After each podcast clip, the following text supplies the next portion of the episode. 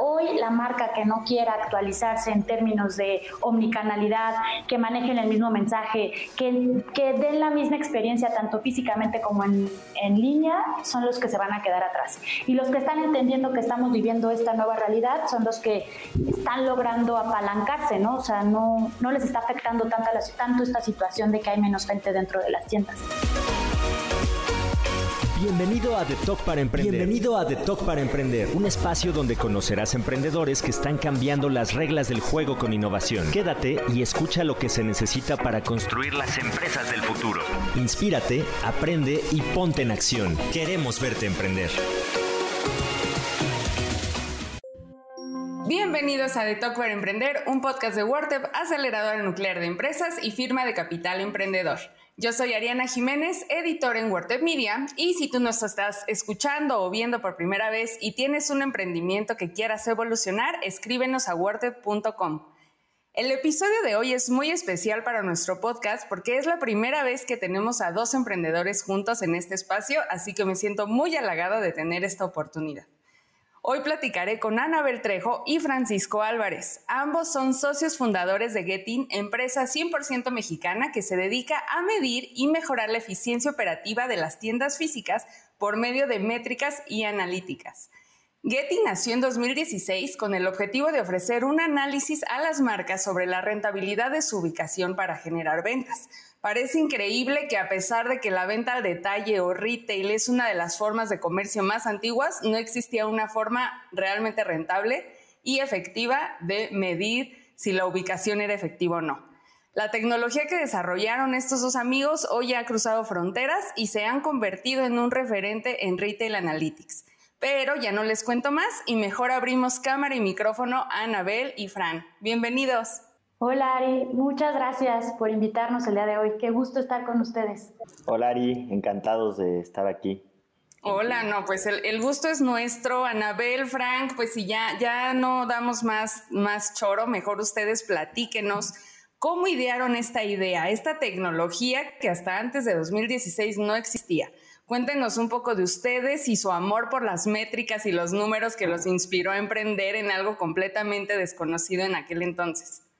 Sí, pues te platicamos al principio cuando tomamos la decisión de emprender y empezar en este camino nada fácil, sí sabíamos que teníamos que buscar alguna solución para algún problema. Y para encontrar esa solución decidimos empezar pensando que era algo que nos guste, ¿no? Algo que nos apasione en el día a día. Y justo a mí me gustan mucho los números, las matemáticas, y a mi socio le encantan las marcas. Y con base en eso empezamos como con la búsqueda de qué podemos solucionar, agregándole el factor tecnología. ¿Qué podemos solucionar que sea con números, que sea para ayudar a marcas y que tenga un factor tecnológico? Y así fue como empezamos esto. Ok, cuéntanos, Fran, dónde se conocieron, qué, cómo era la relación que ya llevaban o por qué emprendieron juntos. Pues eh, nos conocimos en Endeavor México, que seguramente le suena, ¿no? Muy bien. Ahí entramos a trabajar Anabel y yo desde becarios. Seguíamos estudiando en la universidad. Fue el primer trabajo de los dos, de hecho, en diferentes áreas. Ella, ella veía más servicios a emprendedores, estaba en consejos, etcétera, y yo estaba en el área de relaciones institucionales. Eh, pero pues todos los días veíamos ideas nuevas, emprendimientos, proyectos buenos, malos, fracasos, historias de éxito y veíamos como un poco el, también el detrás, ¿no? Porque muchas veces lo que solo sale a la luz es lo bonito, pero pues cuando ya conoces bien eh, las entrañas de, una empresa o de un emprendedor, pues te das cuenta que, no es 100% bonito como solo la historia de, de éxito te lo cuenta. Y pues ahí dijimos, a ver, no podemos ser tan, tan cerrados mentalmente para que no se nos ocurra nada, o sea, no puede ser, ¿no? Entonces, para no hacer la historia muy larga, nos íbamos a una cafetería ahí en, la Guadalupe Inn, en la colonia Guadalupe Inn, nos íbamos más o menos dos, tres veces a, la semana después de trabajar, nos queda muy cerquita y ahí literal, suena romántico y todo, pero literal empezó ahí en una cafetería al ladito y a dar ideas de lo que decían Abel, sabíamos lo que nos gustaba y pues fue, ella siempre decía en la cabeza algo muy, y, lo sigue diciendo, ¿eh? ¿eh? lo tiene en la cabeza muy grabado, y a mí también se me quedó, es, si no emprendes algo que te apasiona, no lo vas a hacer. ¿Por qué? Porque no es, no es color de rosa esto es, todos los días te cuesta levantarte, pero como te encanta lo haces, ¿no? Entonces, pues básicamente así fue como, como empezó Getin, así nos conocimos y pues ya, ya hoy desde el, empezamos las operaciones ya en el 2016, entonces pues ya, ya llevamos un ratito, como más de 10 años de conocernos. Y, y, está muy interesante esto que dices, de que te tiene que apasionar. Cuéntanos ¿Cómo, ¿Qué tanto les apasiona? ¿Cómo funciona esta tecnología que, desarrollaron ya? Medir la rentabilidad de un local. Eso se oye muy fácil, pero pues parece que no, no tanto. Sí, y hay otro tema aquí importante. No todo lo que o sea, es bien difícil encontrar la pasión, porque también es algo que tenemos que comentar y hablarlo, porque obviamente no es como que amanezcas y digas, ay, mi pasión es esto, ¿no? O sea, también no tienen que como, como tener eso en la cabeza. Muchas veces hay cosas que no sabes que te apasionan hasta que las haces, ¿no? Entonces, como que quería recalcar en ese punto para que... Ah, no, a mí, a mí y, recapitulando, a mí no me apasionan los números nada, ¿eh? O sea, a mí eso, eso es de ella nada más. O sea, al final no tampoco te tiene que encantar todo sea, hay partes, ¿no? Pero justo por eso te complementas increíble, porque a mí la verdad luego, o sea, aprendí, aprendí a analizar, o sea, a mí era un tema que yo, es más, al principio pensé que ni lo iba a poder hacer, pero pues vas, vas descubriendo que, pues, que más o menos puedes, que no eres tan malo en algunas cosas, pero a mí hoy probablemente yo te puedo decir que me apasiona más ver cómo mejora una marca o cómo le ayudamos a las marcas que, que en sí el tema de los números, ¿no? Que, que nunca me ha apasionado como tal. Y ahora que mencionas... Perdón, ¿Sí? vas, vas. Justo ahora que, mencionan... ahora que mencionan lo de cómo ayudar a las marcas, explíquenos cómo funciona la tecnología. ¿Cómo, ¿Cómo es este proceso de ayudar e impulsar a las marcas? Básicamente lo que hacemos es instalamos un pequeño dispositivo en cada una de las tiendas físicas. Es muy sencillo de instalar, va conectado a la luz y al modem de internet. Para nosotros siempre les decimos es un plug and play. Y lo que hacemos es escuchamos las señales celulares que se emiten. Y cuando escuchamos esa señal, nosotros identificamos un celular y de esa forma ese celular único inferimos que es una persona. Y con base en eso, nosotros sabemos cuánta gente pasa fuera de las tiendas y cuánta gente entra. Y todo eso lo cruzamos con información que hoy en día nos pasan los clientes, que son tickets, artículos y ventas. Cuando haces el cruce de toda esa información, se llegan a interpretar ciertos factores o circunstancias o acciones que aplican en la tienda que puede ayudar a ser más eficiente la tienda o al contrario, eso en términos operativos. Y también ayuda a entender qué estrategias de marketing están ayudando a la tienda a ser más atractivas y pueden ser estrategias físicas en la tienda o estrategias en redes sociales. Ok.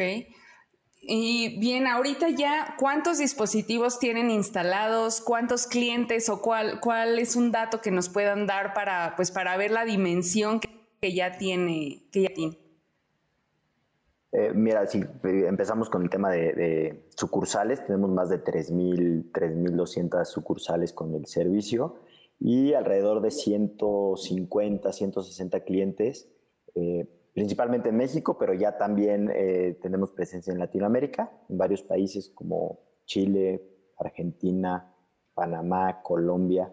Entonces ya empezamos a abrirnos también eh, un poquito hacia Latinoamérica. Esta expansión, ¿cómo fue? Creo que vale la pena también contarla. Las mismas marcas nos han ido llevando hacia allá eh, porque están muy contentas con el servicio aquí en México. Entonces, pues es muy natural que nos presentan en, otros países, ¿no? Para, para que usen el, el servicio.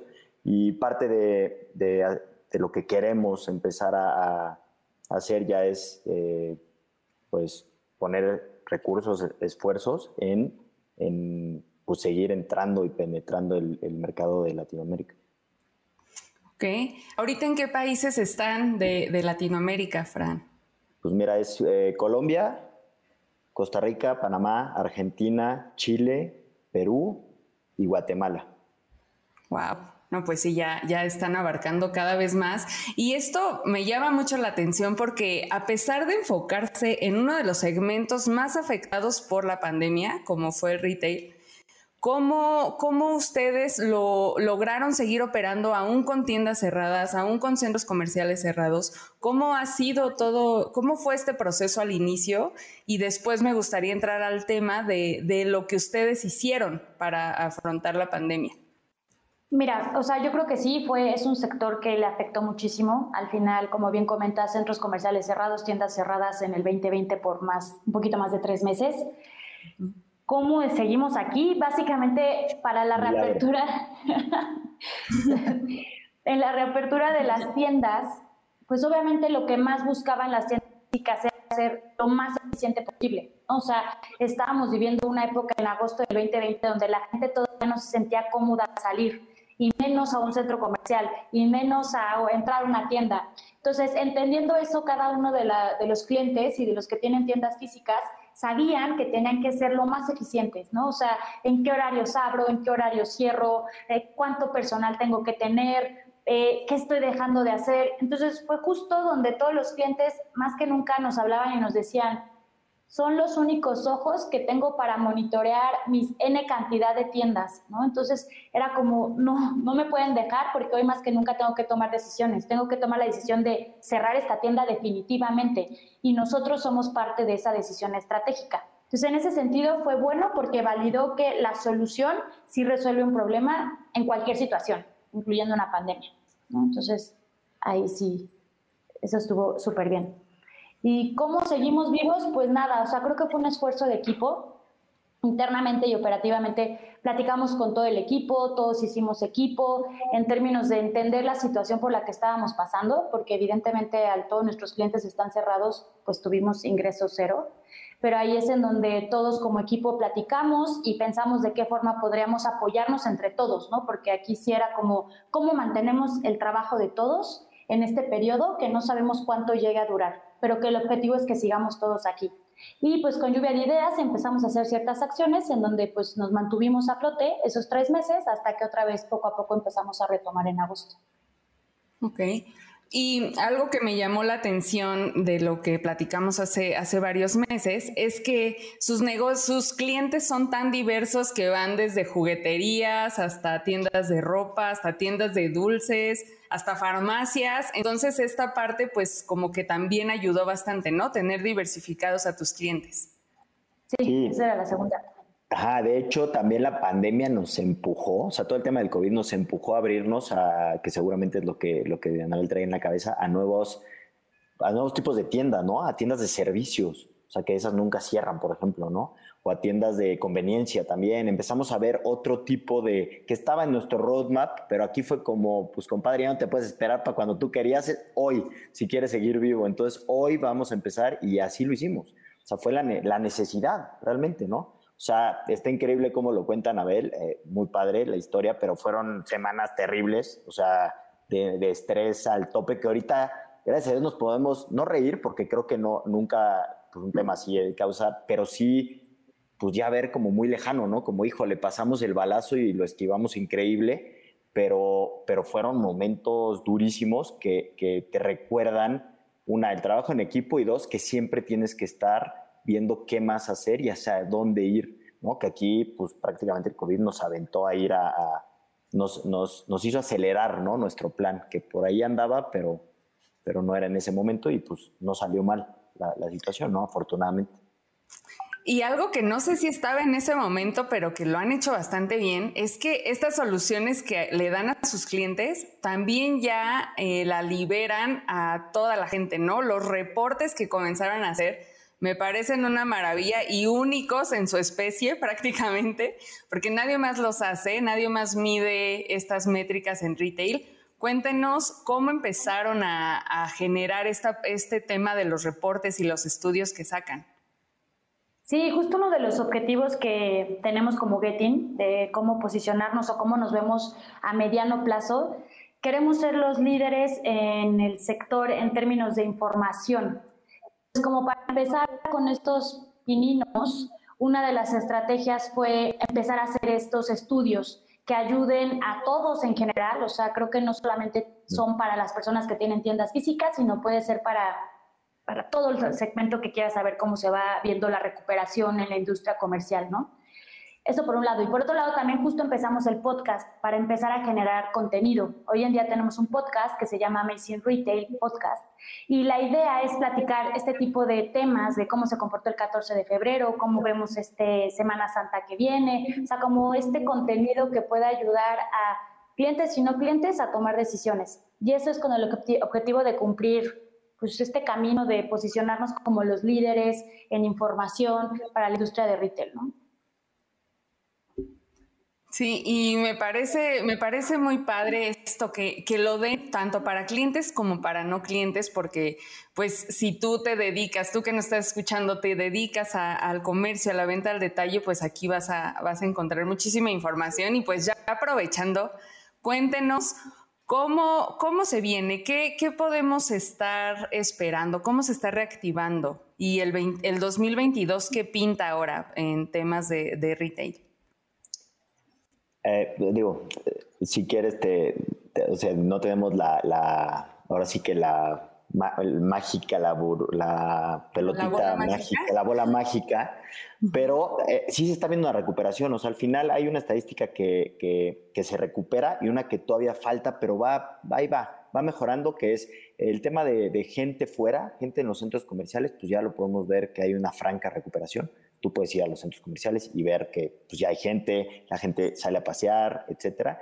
Un tema que todavía no, no alcanza los niveles, nosotros le llamamos prepandemia, que es el tema de visitas dentro de la tienda. Ese todavía está complicado. O sea, está complicado porque la gente antes quizás paseaba dentro de las tiendas y hoy ya no lo está haciendo. Y pues las marcas eh, todavía en cuanto a visitantes dentro de las tiendas, pues no, no alcanzan los mismos niveles pero algo bueno también es que las marcas eso los está orillando a ser muy creativos, ¿no? Al, momento de vender, o sea, están dándole la vuelta y hay marcas que sí le logran dar la vuelta con estrategias, con experiencias diferentes, concentrarse en que el producto es tu estrella y tienes que presumirlo y la gente tiene que, pues, conocer el producto como tal. Entonces, creemos que está cambiando un poquito, que sí se va mejorando y ya no lo han dicho, ¿no? O sea, hemos platicado con muchas personas y, creo que coinciden, Anabela y no me va a dejar mentir, coinciden que, que hoy más que nunca las marcas se tienen que enfocar en el tema de la experiencia, o sea, en la tienda y un tema de omnicanalidad. También entró el e-commerce muy fuerte, pero sigue siendo muy chiquito, por ejemplo, en México, con todo y que, que aumentó pues sí, la gente, seguimos yendo a las tiendas, seguimos yendo a ver todo, a tocar, a probarte, o sea, al final eso no cambió. ¿No? Entonces, ¿qué pasó? Pues lo mismo que nos pasó a nosotros. Probablemente el e-commerce llegó y, creciste cinco años en el lapso de unos meses en, lo que hubiera avanzado si no hubiera habido pandemia. Y pues lo tienes que usar. O sea, al final te tienes que subir a ese tren, tienes que ver cómo lo ocupas, tienes que ver el tema de la omnicanalidad, tienes que cruzar experiencias que empiecen en línea y terminen en la tienda o al revés. Entonces, pues creo que estaba, está padre porque hay ahí la creatividad pues también eh, empieza a destacar, ¿no? De las marcas que, no se quieren quedar atrás. Sí, yo aquí para complementar, o sea, la industria del retail es una industria muy tradicional que justo no tenían como esa como premura de tengo que tener e-commerce, este, como que sabían que tenían sus tiendas físicas y lo estaban haciendo bien todo. Llega la pandemia y, oh sorpresa, pues tenían que hacer rápido su e-commerce para vivir, ¿no? Entonces, ahorita tienen que vivir, como lo comenta Francisco, con el e-commerce y con las tiendas físicas y todo empieza en este tema de omnicanalidad, que significa que todos podemos empezar nuestra compra en el mundo digital y terminar en el mundo físico o empezarla en el mundo físico y terminarla en el mundo digital. Y para eso se necesita que la marca y todas las marcas en la industria del retail estén actualizados en ese sentido. O sea, hoy la marca que no quiera actualizarse en términos de omnicanalidad, que manejen el mismo mensaje, que, que den la misma experiencia tanto físicamente como en, en, línea, son los que se van a quedar atrás. Y los que están entendiendo que estamos viviendo esta nueva realidad son los que están logrando apalancarse, ¿no? O sea, no, no les está afectando tanto, tanto esta situación de que hay menos gente dentro de las tiendas.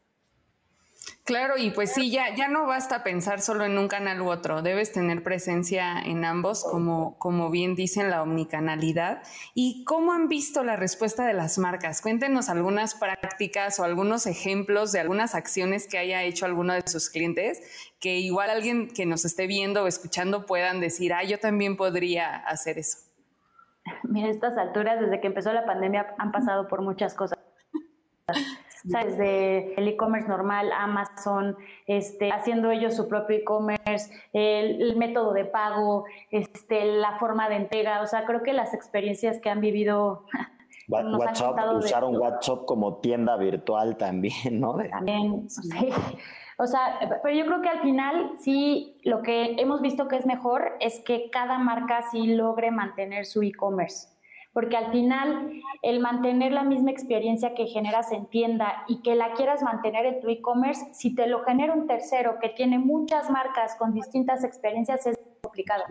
Entonces, una que el mismo mensaje físico y digital, y también digital nos referimos a redes sociales y en tu e-commerce, creo que eh, ya tienes toda clave, porque quien te contacte por cualquier medio digital y vaya a la tienda y todo haga sentido, es donde dices, qué gusto me da comprar aquí, ¿no? O sea, vives como una buena experiencia. Ya si son todas cosas tercerizadas, tercerizadas es donde como que empieza a fallar. Esa sería como mi recomendación. Okay. Y, complementando rapidísimo nada más, de esa parte, que también es súper importante pues la capacitación, porque también toma en cuenta que empiezan pues, herramientas nuevas, cosas totalmente nuevas para muchas marcas que no estaban acostumbradas, ¿no? Entonces, es también entender una etapa de, pues, de adaptación ¿no? Y la capacitación cobra una importancia brutal, que siempre ha sido importante, pero hoy más, porque además tienes que capacitar en cosas nuevas para todos, ¿no? Y estás cambiando también, pues, cómo, cómo trabajabas y cómo, Anabel lo dice muy claro, es, es una industria muy tradicional. O sea, imagínate que vienen trabajando así hace quién sabe cuántos años y de repente de un día para otro tienen que trabajar diferente, entonces, pues cuesta trabajo, pero, pero ahí van. Creo que va, va por buen camino el retail en México. Entonces sí, sí esperemos ver un avance y mm, sobre todo nuevas tendencias de compra, ¿no? De consumo de, por parte de todos los clientes. Y muy bien, ahora eh, que algo que ahí me quedó un poquito pendiente es, por ejemplo, ¿Qué tipo de información pueden encontrar en los estudios? Como, como estas, por ejemplo, consejos, ¿qué más, qué más pueden, qué más viene ahí en, en los reportes que ustedes elaboran periódicamente? O sea, se puede encontrar de todo, o sea, desde el nivel de afluencias en centros comerciales y cómo se está recuperando, se puede entender por estados de la República cómo va la recuperación, o sea, es completamente diferente el norte de México, que en 2020 tuvo un boom espectacular y era porque no viajaban a Estados Unidos. Entonces la cantidad de dinero que se quedó en el norte fue increíble, que ahora ya es completamente diferente, como ya viajan, ya gastan allá, no gastan acá, hasta cómo se comporta la zona centro del país y con base en eso, como también bajamos a industria, ¿no? Cómo activar cada industria es diferente, o sea, en el 2020 la industria de de home, de temas de hogar, levantó muchísimo. La gente estaba mucho tiempo en su casa, entonces pues, quería pintarla, quería comprar muebles, o sea, como que estaba pensando mucho en su hogar, ¿no? O el tema de ejercicio. No, bueno, o sea, no te puedo explicar. Yo creo que nunca se imaginaron el boom que hubo de que obviamente toda la gente estaba en su casa y quería hacer ejercicio. Y bueno, fue que eso también ya empieza a cambiar. Entonces, se va viendo cómo también hasta por industrias, por épocas va cambiando, ¿no? Y ahí vienen recomendaciones hasta de qué tipo de productos debes de poner en tu vitrina. Oye, empieza a poner estos productos porque ahorita la tendencia va a ser esta. Y eso que pongas en tu vitrina es lo que te incrementa la atracción a la tienda. Entonces, ese tipo de cosas son las que pueden ver en los estudios, ¿no? a nivel región, a nivel industria y qué tipo de recomendaciones de acuerdo a las tendencias que estamos viendo pueden ayudarles a vender más.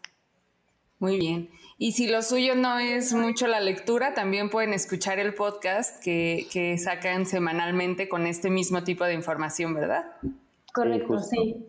Son capítulos bien chiquitos, o sea, 10, 15 minutos y todos los martes en la tarde, a las 6 de la tarde, ahí pueden escucharnos. Ahora sí que en su plataforma preferida.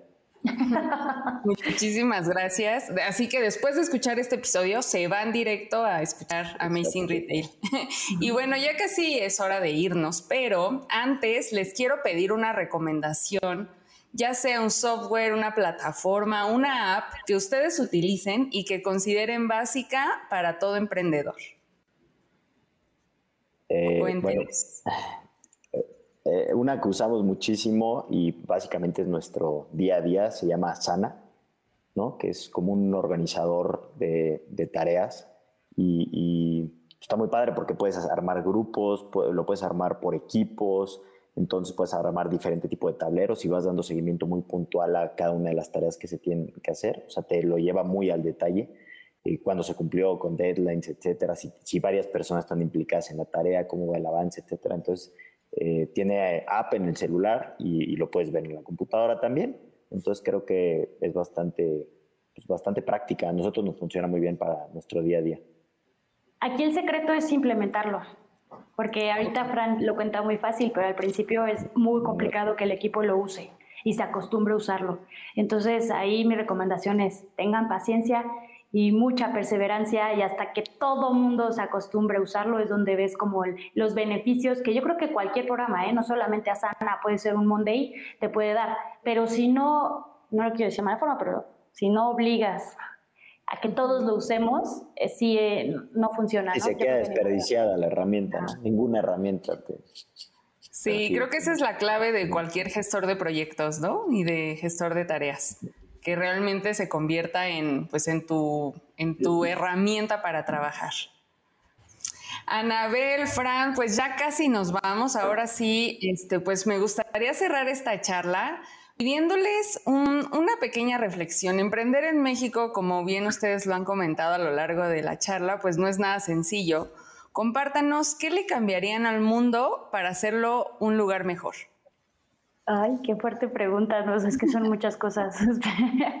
Una cosa yo, sí puedo decir algo, eh, yo cambiaría un poco la, mentalidad, eh, y no porque está Anabel aquí presente, ella sabe que siempre lo he pensado, creo que, y está muy de moda el tema, creo que la mentalidad de, en los negocios eh, sigue siendo muy machista, y creo que es algo que se puede cambiar y a todos nos beneficiaría, porque sin duda, y yo lo, yo lo creo que lo puedo decir porque lo vivo todos los días.